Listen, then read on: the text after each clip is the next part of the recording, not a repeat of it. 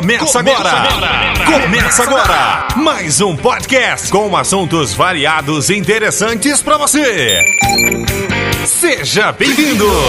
Tomatecast! Tomatecast! Com Indiamara Marasca!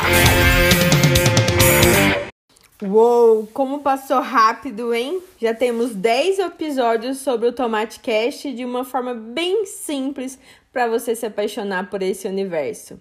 Bora lá finalizar esses 10 episódios?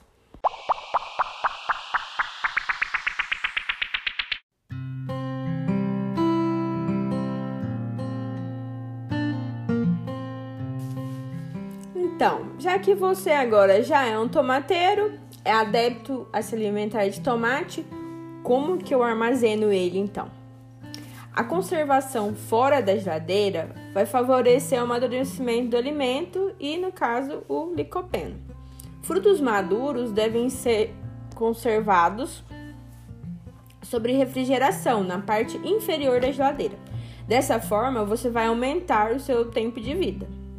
Agora, não se esqueça, na hora de comprar, cor, firmeza e integridade do fruto são aspectos importantes para você observar.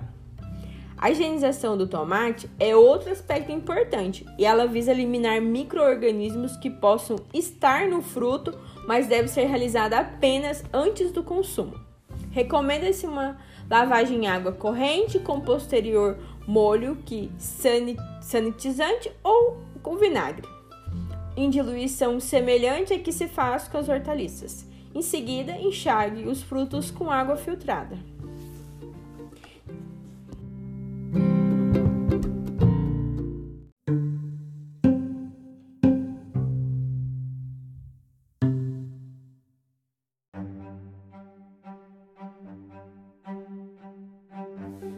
E aí, vocês gostaram da última dica do episódio 9? Então eu separei outra agora para o episódio 10.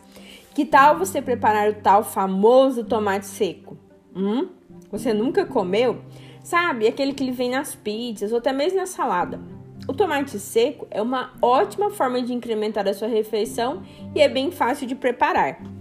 Então vamos aos ingredientes: 1 kg de tomate fresco, sal e ervas a gosto. Bora pro modo de preparo. Pré-aqueça o forno a 95 graus Celsius.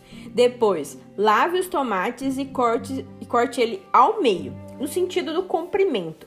Retira as sementes das metades do tomate e coloca, coloca em uma forma forrada com papel manteiga, com a face cortada virada para cima. Por fim, tempere com ervas e sal a gosto.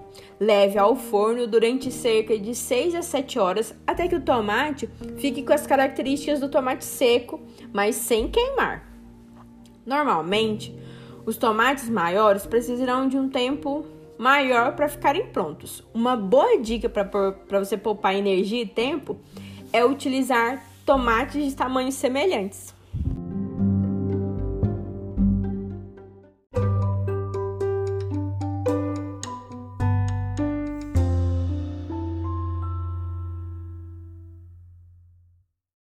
E aí, você gostou das dicas desse Tomate Cast? Então a gente terminou a primeira temporada e foram 10 episódios de conhecimento sobre o tomate, com dicas bacanas e até receitas.